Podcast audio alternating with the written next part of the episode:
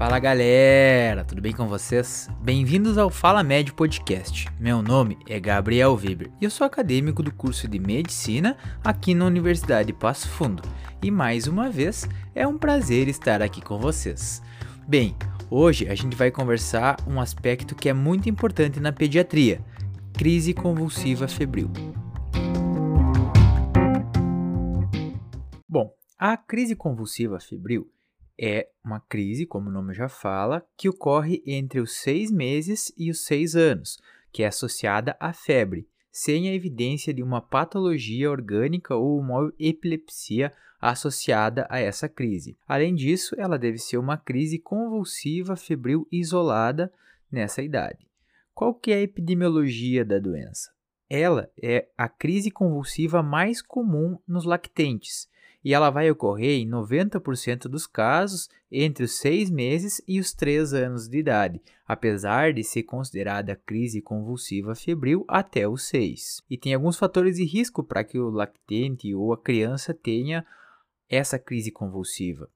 Se ela tiver um histórico familiar de crise convulsiva febril, é um fator de risco. Se ela for uma criança prematura, se ela teve um quadro de internação na UTI, se ela tiver um atraso no desenvolvimento neuropsicomotor.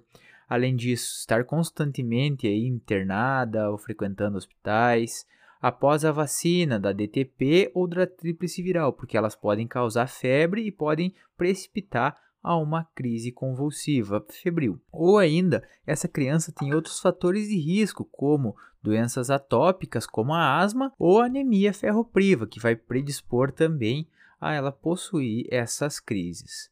E a gente tem que basicamente diferenciar a crise convulsiva febril do tipo simples da complexa. A crise convulsiva febril do tipo simples é aquela onde acontecem movimentos tônico-clônicos. Ela é uma crise que tem uma duração menor do que 15 minutos. Ela não vai apresentar aí recidiva desse quadro nas 24 horas que vão preceder essa crise e ela vai se acontecer de maneira precoce na doença febril. Além disso, ela tem que ter um exame neurológico pós-ictal normal. E para ser uma crise convulsiva febril do tipo simples, ela tem que preencher todos esses critérios. Caso qualquer um desses critérios não sejam preenchidos, ela se torna uma crise convulsiva febril complexa.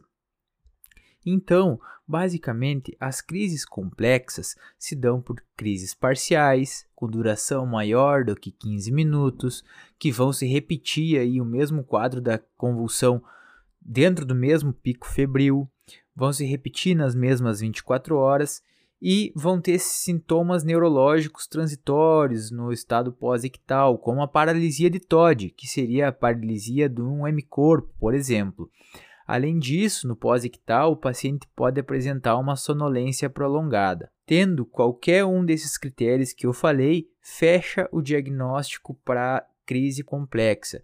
E esses pacientes costumam ter um pior prognóstico. E como que eu vou fazer o diagnóstico da crise convulsiva febril?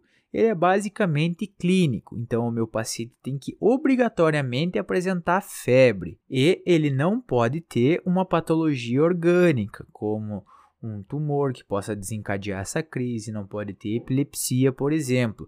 E ele é mais comum nos quadros virais, no momento que a, a temperatura se eleva, e aí vai ocorrer a convulsão. Um dos vírus aí mais associados é o herpes vírus humano do tipo 6, que também vai causar o exantema súbito.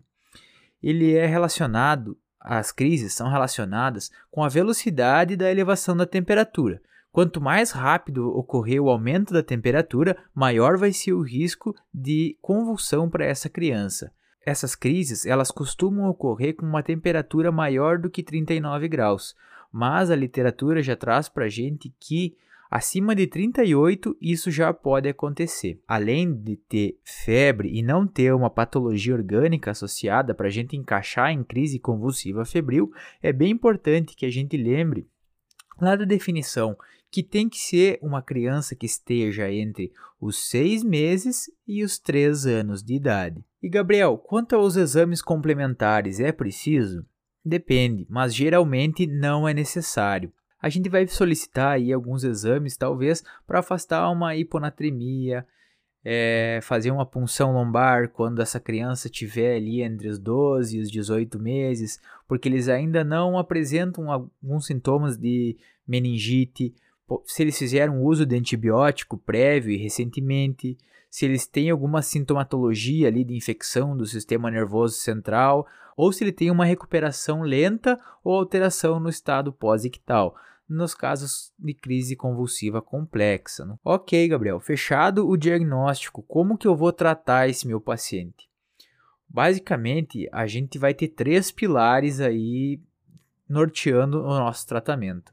Se o paciente chega em crise para nós, convulsionando naquele momento, a gente tem que tomar algumas medidas gerais, como ficar analisando a saturação dele, ver se vai cair essa saturação, pegar acesso venoso e, muito importante, é manter a via aérea dele pérvia.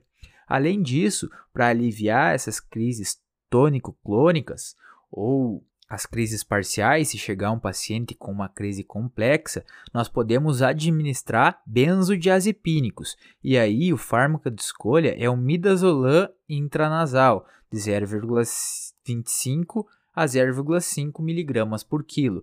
Outra alternativa de benzodiazepínico é o diazepam. E o paciente que chega no pós-crise, como que eu controlo ele? Bem, eu tenho que basicamente controlar a febre com medidas mecânicas, ou seja, fazer a remoção das roupas, colocar nele compressas frias para que ele consiga perder um pouco de calor pro meio.